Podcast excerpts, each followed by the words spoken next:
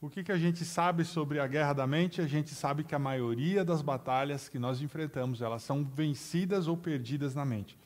Sabemos que é quase impossível ter uma vida positiva quando nós temos uma mente negativa. Tudo isso a gente aprendeu ah, nas últimas semanas. É, e isso é um problema quando a gente tem é, uma mente que se agita com pensamentos e preocupações irracionais, como a minha mente costuma fazer de vez em quando. É, eu me pergunto, pergunto para o nosso staff que está aqui, para você que está aí, é, quantos de vocês acham que a, a, mente de vocês se identifica muitas vezes com pensamentos descontrolados, pensamentos irracionais, medos que você perde o controle, é, e isso consome a sua mente, é verdade ou não? Eu não sei o que, que pega mais para você, é, mas pode ser se você é um estudante, está prestes a prestar um vestibular, você está com medo, porque se você tirar nota ruim, ruim, você não vai entrar na faculdade certa. E se você não entrar na faculdade certa, o pensamento vai viajando, certo? Ah, eu não entrei na faculdade certa, eu não vou arrumar o emprego certo. Se eu não arrumar o emprego certo, eu não vou casar com a pessoa certa. E se eu casar com a pessoa errada, eu vou ter os filhos errados. E se eu tiver os filhos errados, eu não vou conseguir dar uma boa educação para eles, porque eu não vou poder pagar a faculdade certa para eles, porque eu ainda vou estar pagando a minha faculdade errada que eu fiz. E aí o destino dos meus filhos vai ser entrar no crime. E isso vai ser uma dor de cabeça enorme. Por falar em dor de cabeça, deixa eu pesquisar no Google o que é uma dor de cabeça. Uau, estou com um tumor cerebral. A nossa mente viaja assim, não viaja? Eu estou exagerando, mas não muito, né? Você está falando assim, ah, Wesley, você, tá, você só está brincando. Alguém que está com medo de tirar a nota ruim e estragar a sua vida para o resto da vida. Mas fala sério. Você que tem filho pequeno, que tem um aventureiro em casa, quando você está trabalhando e toca o telefone da escola no seu celular, para onde a sua mente viaja nesses nanosegundos até você atender e perceber que não era nada demais? Estou certo ou estou errado? É, interage aí no chat, né?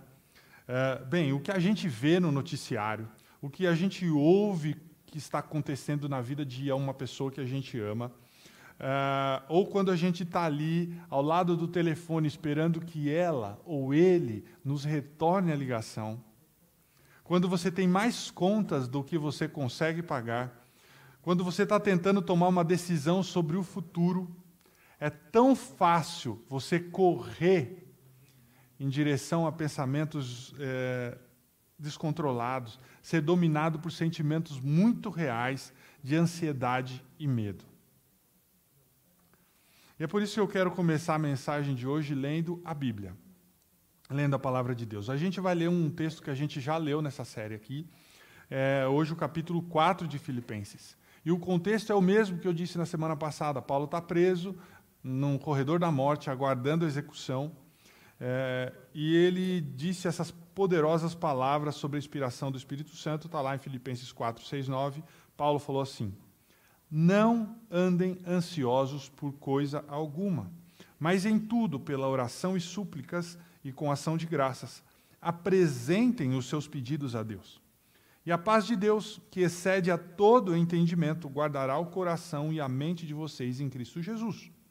Finalmente, irmãos, tudo o que for verdadeiro, tudo o que for nobre, tudo o que for correto, tudo o que for puro, tudo o que for amável, tudo o que for de boa fama, se houver algo de excelente ou digno de louvor, pensem nessas coisas. E o Deus da paz estará com vocês. Vamos falar um pouquinho sobre preocupação, sobre ansiedade, vamos falar sobre medo, vamos falar sobre a mente. Antes eu queria fazer uma ressalva que eu tenho feito todas as semanas aqui. É, tudo o que nós falamos aqui é para que você tenha momentos mais felizes.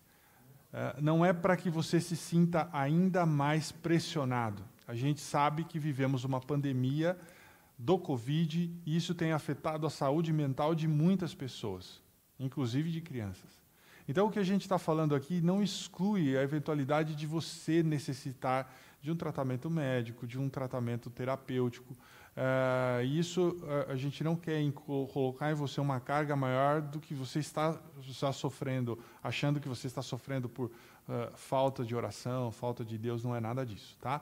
Tudo que a gente está falando aqui pode ser para você o início de um tratamento de renovação da mente, de vencer a batalha da mente, tá? feita essa ressalva, né, e a gente acredita na ciência, na, né, e Deus capacitou e dotou outras pessoas é, com os dons, inclusive aqui no encontro temos alguns psicólogos, enfim, tá? Então, muito cuidado com isso. É, todo o respeito para você que nesse momento esteja sofrendo de uma doença emocional. É. É, vamos repetir e lembrar algumas frases que a gente tem falado aqui nas últimas semanas. É, é que a nossa vida está sempre se movendo na direção dos nossos pensamentos mais fortes. O que é uma boa notícia se nós temos pensamentos bons, úteis e positivos, mas é uma notícia muito ruim se nós temos é, pensamentos negativos. O que, que a gente sabe sobre a mente? É, a gente tem usado aqui a ciência e usado também a Bíblia, as Escrituras, porque Deus é o mesmo Deus da Bíblia e Deus é o mesmo Deus que criou as leis que regem a nossa natureza e a ciência, enfim. É, e o que a gente sabe pela ciência é que no nosso cérebro existe um, uma pequena porção do cérebro, do tamanho de uma castanha de amendoim, de uma amêndoa, uh, chamado amígdala. Não tem nada a ver com as amígdalas da garganta, tá? É a amígdala do cérebro. É uma parte pequena e interessante do cérebro, programada para a sobrevivência. O que é isso?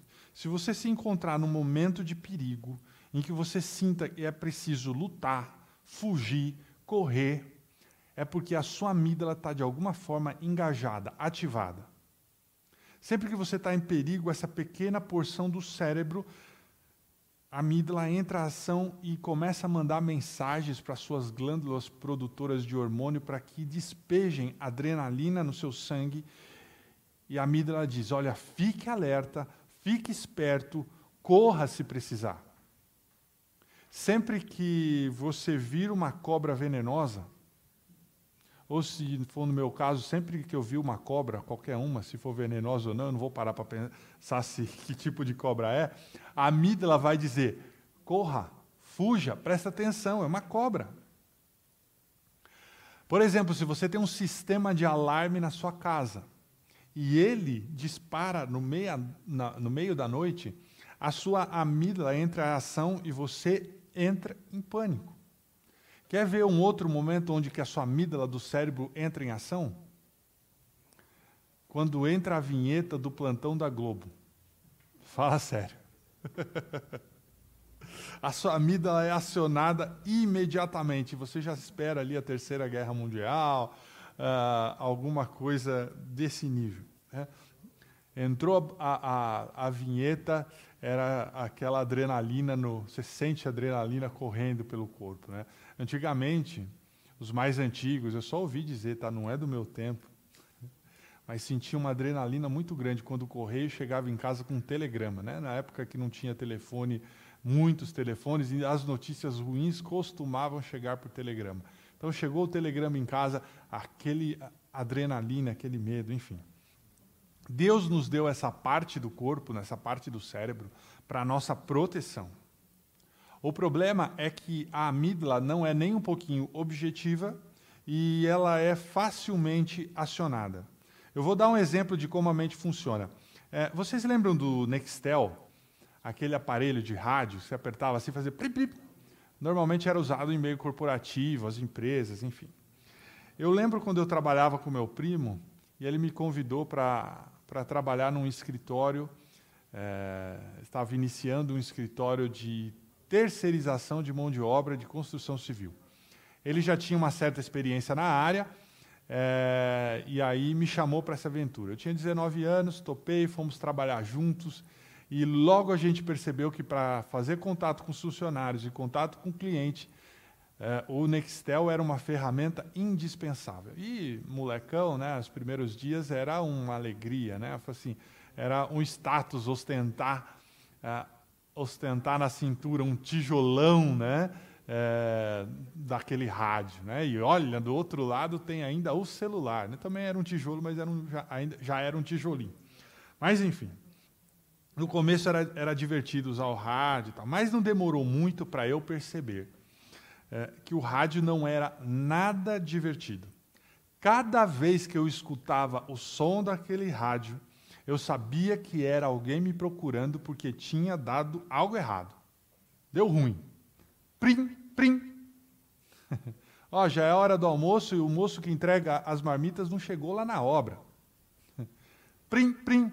Ó, fiscalização do trabalho chegou aqui na obra. Prim, prim. Olha, três pessoas é, chegaram sem os EPIs e não puderam entrar na obra. Prim, prim. Olha, já é dia 5, o salário não está na conta. Enfim, é, cada vez que eu escutava aquele prim-prim, eu sentia uma descarga de adrenalina correndo no meu corpo, porque eu sabia, lá vem notícia ruim. Qual será o problema dessa vez? Ainda bem que o Nextel caiu em desuso né, com as redes sociais, WhatsApp, essas coisas, e é, eu não escuto esse barulho já faz muito tempo, mas eu acho que se eu escutasse hoje em dia, eu teria palpitações e vontade de sair correndo porque a amígdala que Deus me deu, que está no cérebro, está programada para me defender, para me proteger, e ela sabe que é problema, vai falar para eu correr. Mas a nossa amígdala, como eu disse, ela não é, é ela não é objetiva e ela precisa de, de uma ajudinha, é, de uma outra parte do cérebro chamada córtex pré-frontal. Fica aqui na parte da frente do cérebro. É a parte lógica do cérebro. É, onde a gente tende a testar logicamente. Então, se houver um barulho à noite na casa e o alarme disparar, a amígdala vai fazer o gritar: Você vai morrer! Estão invadindo a sua casa. O córtex pré-frontal vai chegar e falar assim: Olha, é, vai intervir na história e vai falar: Olha, não tem nada disso é, provavelmente é uma explicação lógica. Talvez tenha sido um gato que tenha pulado o um muro e disparado o alarme. Você não vai morrer, quieta aí. O córtex pré-frontal sempre vai falar: olha, existe uma explicação provável para isso, uma explicação lógica, racional. A amígdala está em pânico, o córtex pré-frontal é lógico. O problema da amígdala é que ela sempre responde de acordo com a pré programação. Em outras palavras, se você teve as experiências que eu tive, você vai tender a acreditar que o Nextel é uma ferramenta que só traz problemas. Eu não sei o que seria na sua vida, mas talvez por conta de uma mágoa que você passou, de algum medo uh, ou algum trauma, ou talvez um mal entendido sobre algo que aconteceu em, com você eu tenho um palpite que existem certas pessoas, certos objetos, certos lugares, certas notícias uh, que desencadeiam em você um sentimento de ansiedade, de medo, uh, de tensão. Às vezes até um cheiro te lembra algo ruim, dispara em você uma reação. E mesmo sem perceber, sua mente pode correr e viajar para o pior cenário. De repente você está imaginando que a pior coisa vai acontecer. Você sente aquele negócio apertando aqui no, no estômago, aquela adrenalina correndo, o coração acelerado. Você fica sem fôlego, em pânico, se perguntando como é que você chegou naquela situação e tentando controlar as coisas que você não pode controlar. Tentando dominar uma mente que está completamente em fuga. E é por isso que Paulo dentro de uma prisão romana. Ele disse, e eu quero ler novamente, ele disse o seguinte: olha, não andem ansiosos por coisa alguma, por nada. Não ande ansioso por causa do seu vestibular, por conta da sua entrevista de emprego, por, por sua situação de saúde. Não ande ansioso por uma decisão que vai definir o futuro da sua vida. Não fique ansioso por um fardo financeiro. Não fique ansioso por nada. E aí Paulo continua: Mas em tudo, pela oração e súplicas e com ação de graças, apresentem os seus pedidos a Deus. E quando a gente entrega os nossos fardos a Deus, Paulo, Paulo diz o seguinte: E a paz de Deus, que excede a todo o entendimento, guardará o coração e a mente de vocês em Cristo Jesus. Se você tivesse aqui presencialmente, eu ia falar assim: olha, vire para o seu amigo do lado e diga: Deus guardará a minha mente. Se tem alguém aí do seu lado na sua casa, vire para ele e fale assim: ó, Deus guardará a minha mente. Se não tiver ninguém do seu lado, digite no chat aí: Deus guardará a minha mente, tá bom? Interaja com o pessoal aí que está acompanhando a mensagem com você. É, o que é louco para mim é, é, é que nós cristãos, muitas vezes, nós cristãos, subestimamos o poder da oração, desconsideramos o poder da oração. Dá para ver isso o tempo todo. Né? É, oh, meu Deus, a única coisa que restou, a única coisa que podemos fazer agora é orar. Você já ouviu essa frase? Talvez você já repetiu essa frase. E quando você fala assim, olha, a única coisa que nos resta agora é orar, dá até para imaginar Deus olhando lá de cima e falar: Meu, e orar você acha que é pouca coisa? Você acha que é pouco?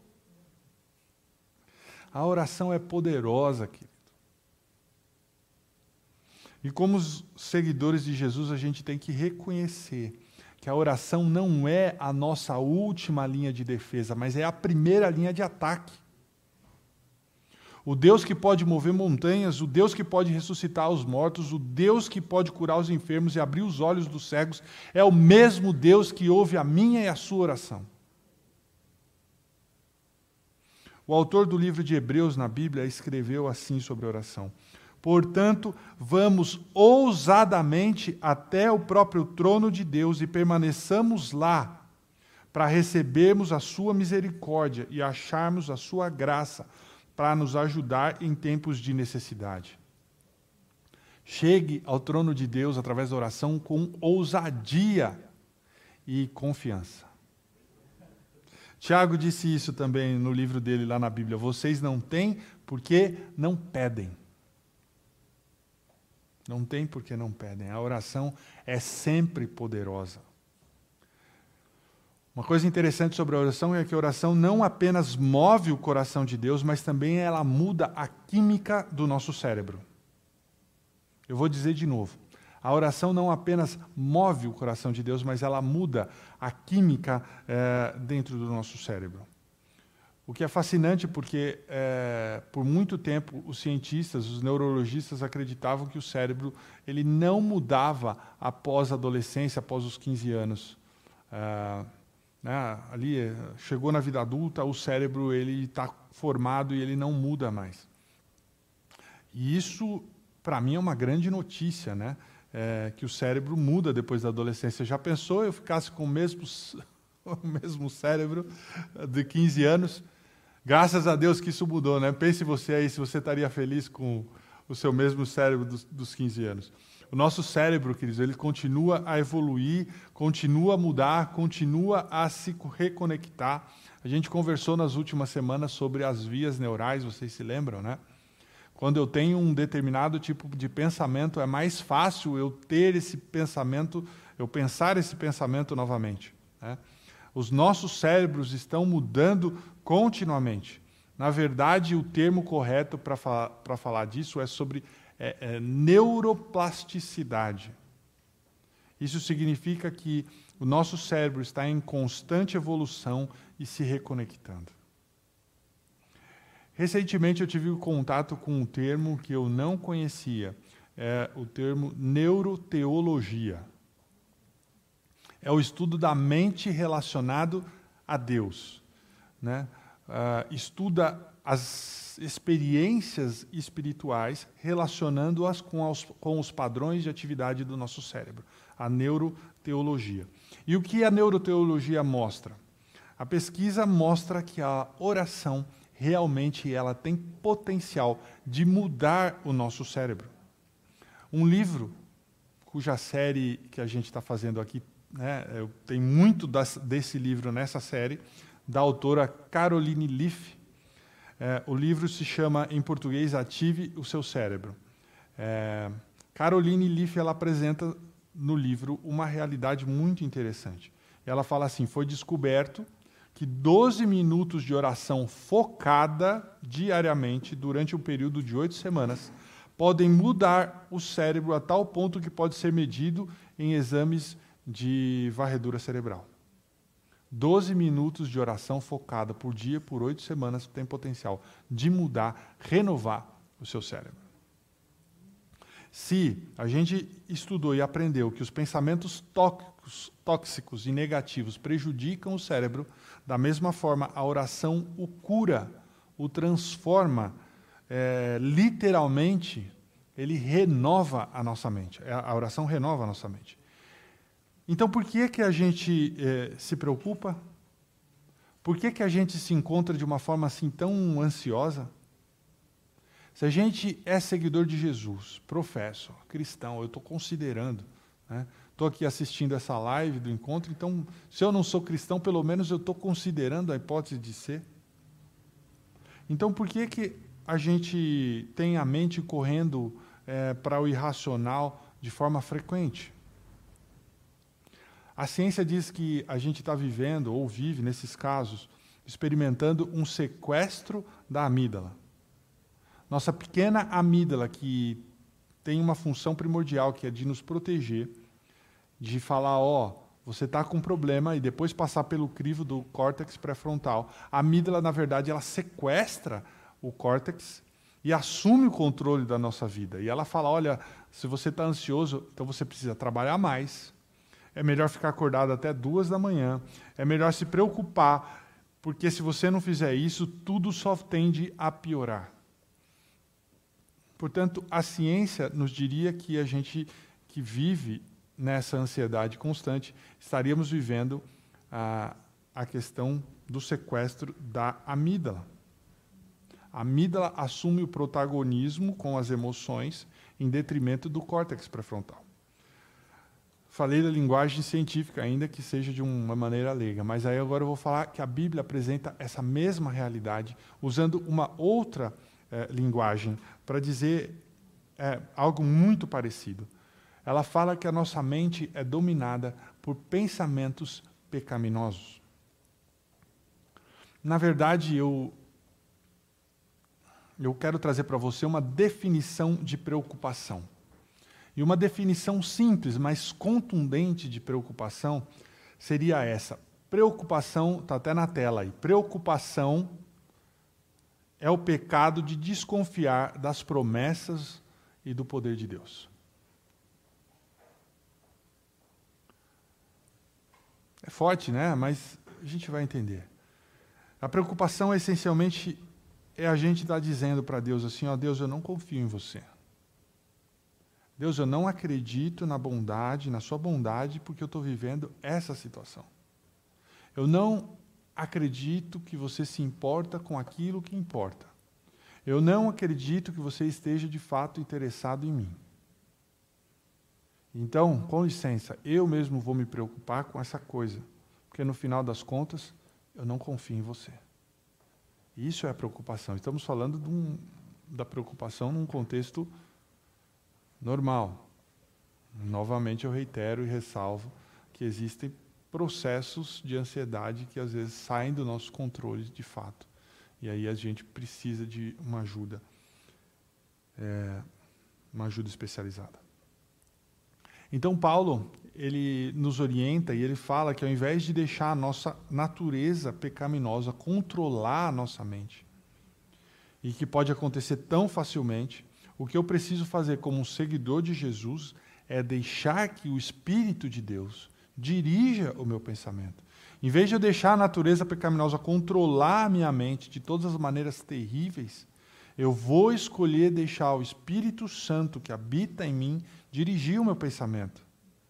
É uma escolha, eu vou deixar a parte lógica do meu cérebro escolher e escolher por aquilo que é espiritual. Eu vou pegar meu córtex pré-frontal e falar assim, ó, pensa naquilo que é verdade. Você pensa naquilo que é excelente, naquilo que é digno de honra, naquilo que é louvável. E você vira e fala: Ó oh, Deus, estou colocando a minha confiança em você. Olha só qual a linguagem que Paulo usa no livro de Romanos, capítulo 8, versículos 5 e 6. aqueles que vivem e seguem aquela parte de nós que é humana e pecadora, só pensam no que essa parte humana quer. Ou seja, sua mente vagueia em direção das coisas que desonram a Deus. E Paulo continua: Mas os que vivem e seguem o Espírito pensam no que o Espírito quer. O pensamento controlado por aquela parte de nós que é humana e pecadora traz a morte espiritual. Mas o pensamento controlado pelo Espírito traz vida e paz. Então, queridos, deixar a nossa natureza pecaminosa controlar a mente leva à morte. Mas deixar o espírito controlar a nossa mente leva à vida e paz. E é por isso que a gente aprendeu nas últimas semanas que a gente tem que pegar e levar cativo todo o pensamento e torná-lo obediente a Cristo. Do ponto de vista científico, é mais ou menos assim: ó, o córtex pré-frontal está a amígdala pela cauda e falar assim: ó, para de ser irracional, para de perder o controle. Estamos escolhendo objetivamente sermos racionais e escolhendo aquilo que é espiritual. Vamos pegar essa preocupação aqui e entregar para Deus. Eu estou escolhendo Deus pela fé, pela razão, confiar em você, acreditar-lhe, entregar-lhe os meus fardos mesmo quando os meus medos, ou mesmo quando os seus medos irracionais começam a correr soltos, você toma uma decisão, você para, agarra esse pensamento, leva esse pensamento preso, cativo a Deus para torná-lo obediente. Eu não vou deixar a minha natureza pecaminosa e desonrosa levar a minha mente na direção errada. Eu escolho intencionalmente levar a minha mente, os meus pensamentos e deixar o Espírito Santo dirigir tudo isso. Na verdade, eu quero dar para você um exemplo visual. Obrigado, Érica. Talvez seja uma ilustração que sirva para você também. Isso aí, a câmera vai abrir, não sei se está conseguindo ler, está escrito preocupações aqui, tá bom?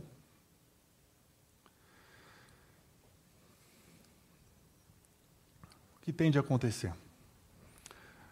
Todos nós, todos, todos, todos, mesmo quando você está na praia, sentado numa esteira, bebendo água de coco, mas todos nós, de alguma forma, temos algo que nos preocupa, uma caixinha de preocupações.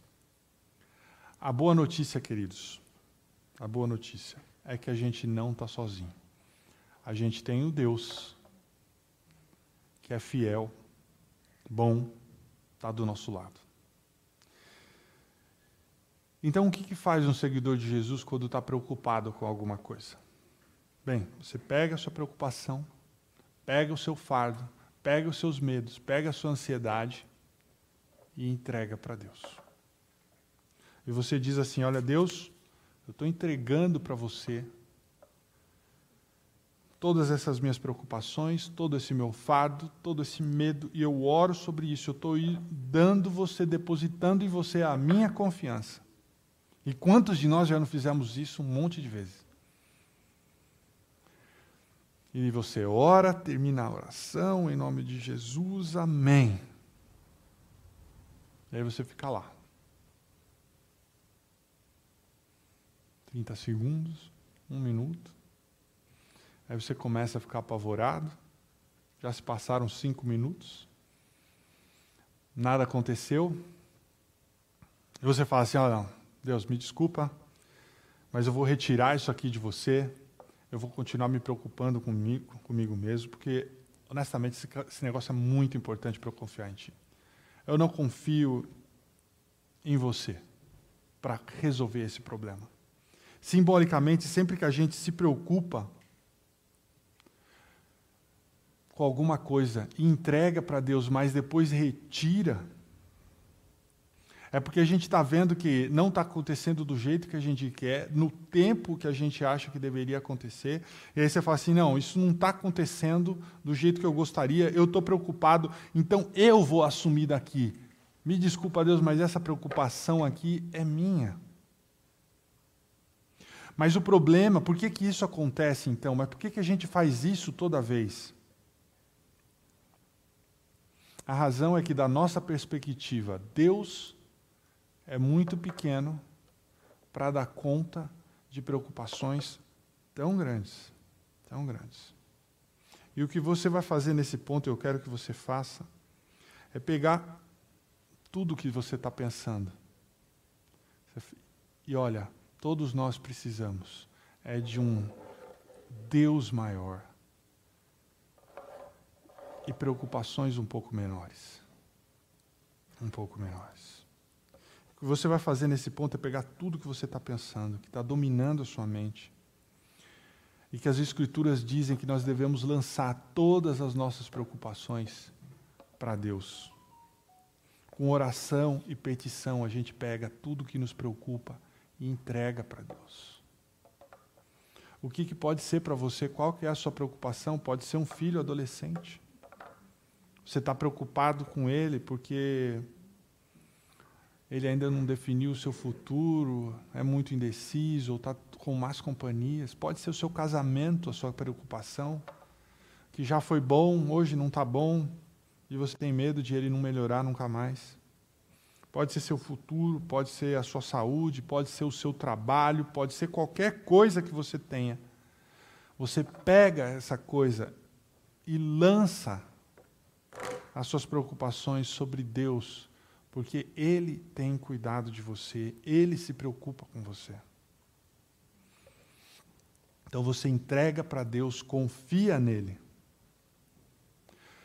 Mas não vai lá depois de cinco minutos e tira, não.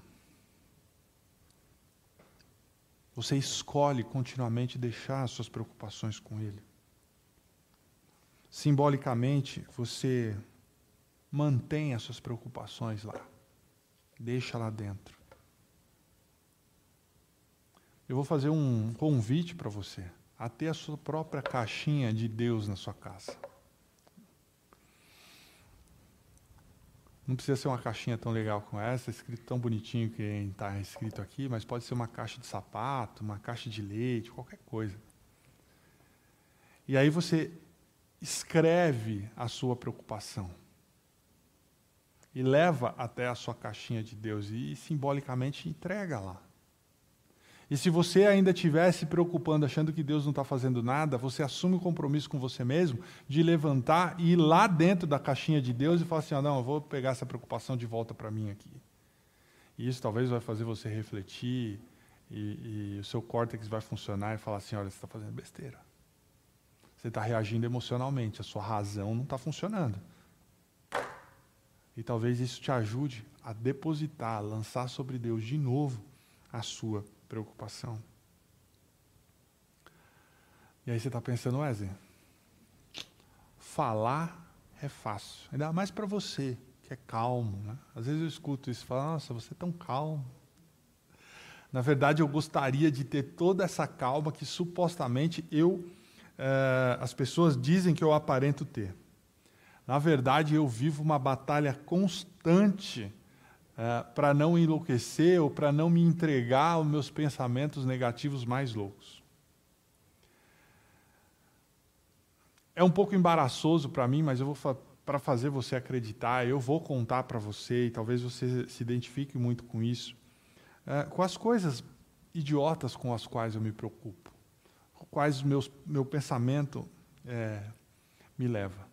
Uma das coisas que eu me preocupo muito é que quando a Érica sai de casa, e demora para voltar. E isso acontece com uma certa regularidade. Quando ela deixa a bateria do celular acabar, enfim. A minha mente começa a devagar. Né? Será que ela está bem? Será que pode ter acontecido alguma coisa? Enfim, será que ela bateu o carro? E aí a minha mente começa a navegar pelas coisas mais ridículas, eu disse. Né? Nossa, aconteceu alguma coisa com ela, como é que eu vou dar conta de cuidar da minha filha sozinho? Ou eu preocupo com minha filha. Será que eu estou sendo um bom pai? Será que ela vai gostar de mim quando ela entrar na adolescência? Né? E esses pensamentos irracionais vêm na minha mente. Talvez você, eu falando daqui os meus e abrindo assim, talvez você esteja relacionando quais são as suas preocupações também. Eu me preocupo com a saúde dos meus pais, me preocupo com o futuro dos meus é, sobrinhos e, às vezes, se eu deixar pensar, os meus pensamentos sempre vagueiam para o lado mais negativo. Eu fico ansioso com a possibilidade de pensar na possibilidade de alguns membros da minha equipe, é, com quem eu trabalho, admiro e porque não dependo deles, é, não quiserem mais trabalhar comigo, porque por alguma coisa de errado que eu tenha feito. Na nossa cultura atual, é tão fácil, de uma forma acidental ou, ou ainda é, não intencional, a gente causar todo tipo de controvérsia por conta de uma palavra mal colocada. Eu cresci numa família pastoral, já disse isso aqui é, muitas vezes, e eu sempre fui incentivado a fazer aquilo que é correto. Mas mais do que isso, não apenas fazer, mas parecer estar fazendo aquilo que é correto. Mais ou menos como a mulher de César, não basta ser honesta, né? tem que parecer honesta. E uma pressão muito grande em mim, uma ansiedade, um medo que eu tenho, é de fazer algo de errado, decepcionar a Deus, e mais do que isso, o que alguém deixe de acreditar em Deus por uma coisa que errada que eu fiz. São minhas preocupações. E é por isso que eu disse que essa série tem conversado muito comigo, porque o que eu preciso fazer? Em vez de apenas entregar as minhas preocupações para Deus, o que eu preciso fazer, além disso, é dar um passo a mais e entregar a minha vida inteira para Ele. Para que eu esteja completamente escondido em Deus, em Cristo Jesus.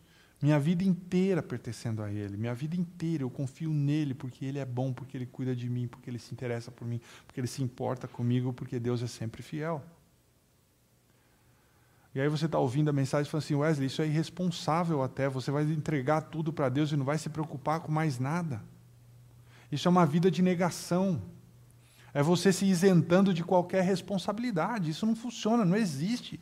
É surreal. Você precisa ser mais responsável do que simplesmente, olha, entreguei para Deus e agora vou deixar a vida me levar. Não é isso que eu estou falando. Eu vou dar três pensamentos para você que você pode adotar na sua vida também. São três pensamentos. Em primeiro lugar, eu vou fazer o que eu puder fazer.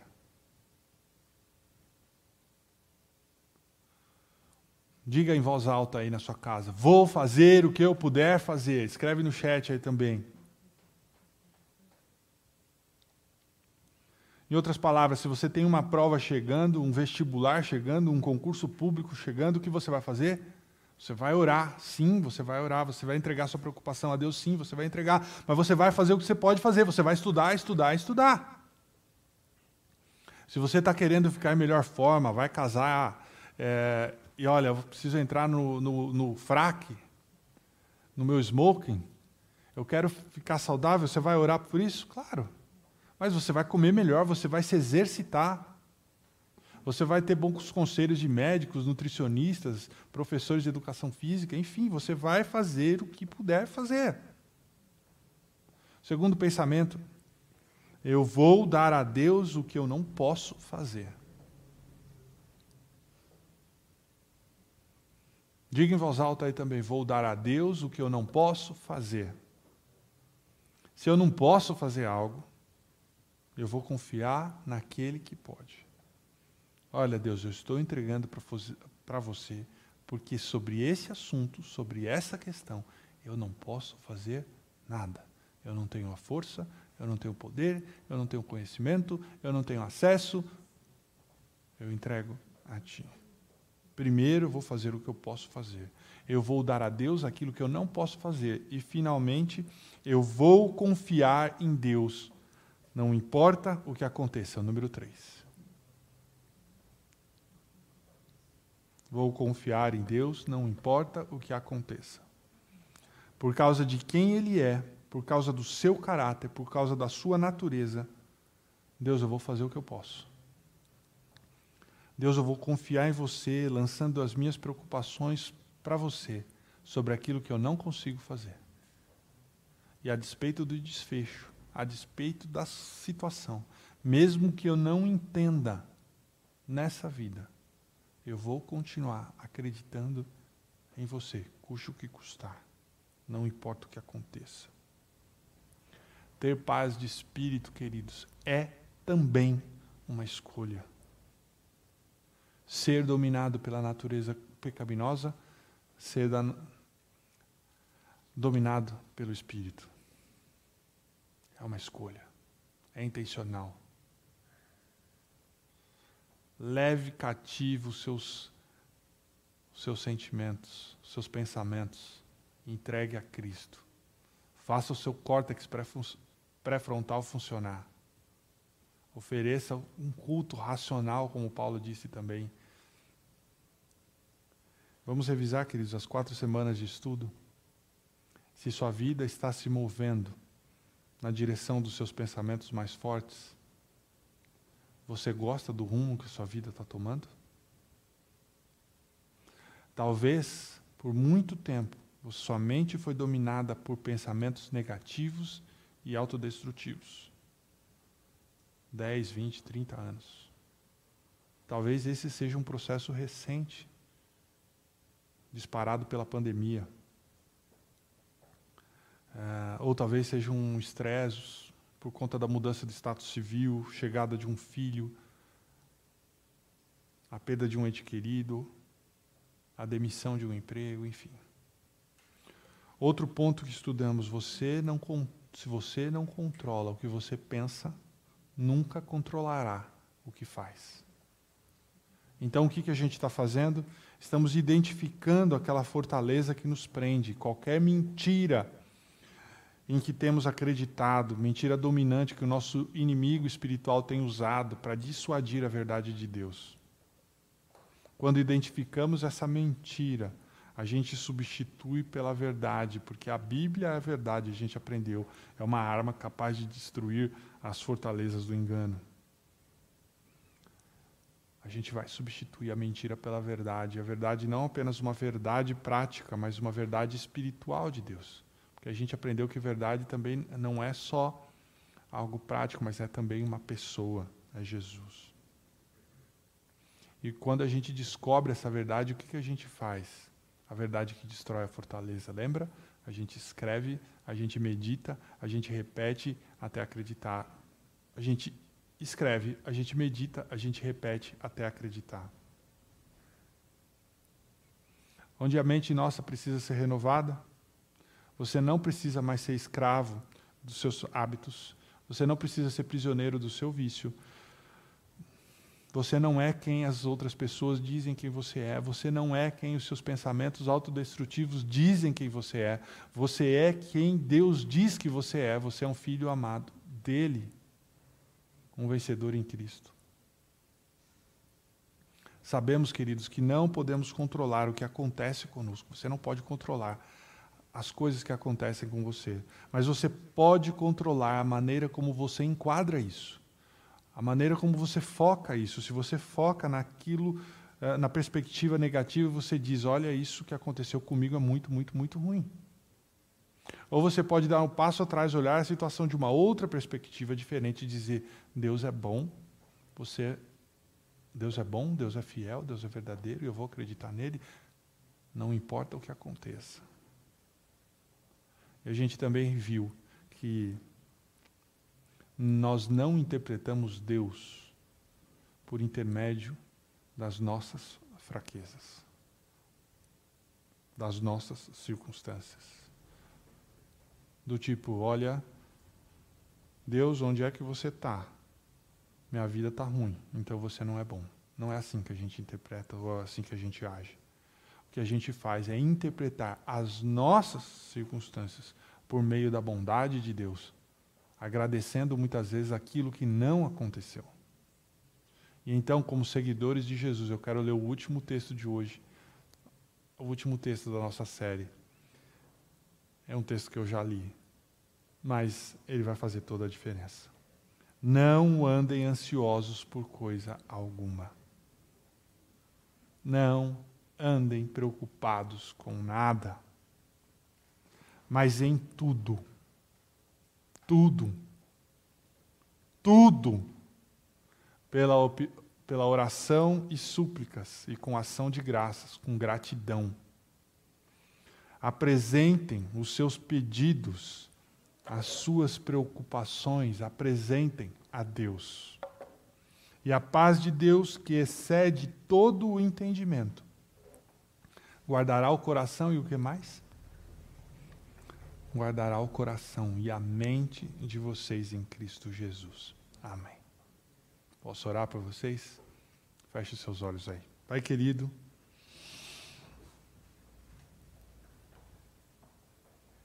durante essas semanas a gente entendeu e percebeu e comprovou que a gente vive uma batalha, uma guerra nas nossas mentes. A gente talvez parou para pensar coisas que nunca tínhamos pensado antes. Que as batalhas da nossa vida, elas são primeira, primeiro vencidas ou perdidas na mente. E hoje, de forma intencional, usando toda a razão e o livre-arbítrio que o Senhor nos concedeu, nós estamos escolhendo entregar as nossas ansiedades, preocupações, o nosso medo nas tuas mãos. Certos de que o Senhor é poderoso para dar conta de todas essas coisas. Certos de que o Senhor se importa com nós e quer o nosso bem. E por isso, de forma honesta, sincera, a gente entrega isso nas tuas mãos. Senhor, não é fácil. São processos que vêm há anos, que nos tiram o sono há anos.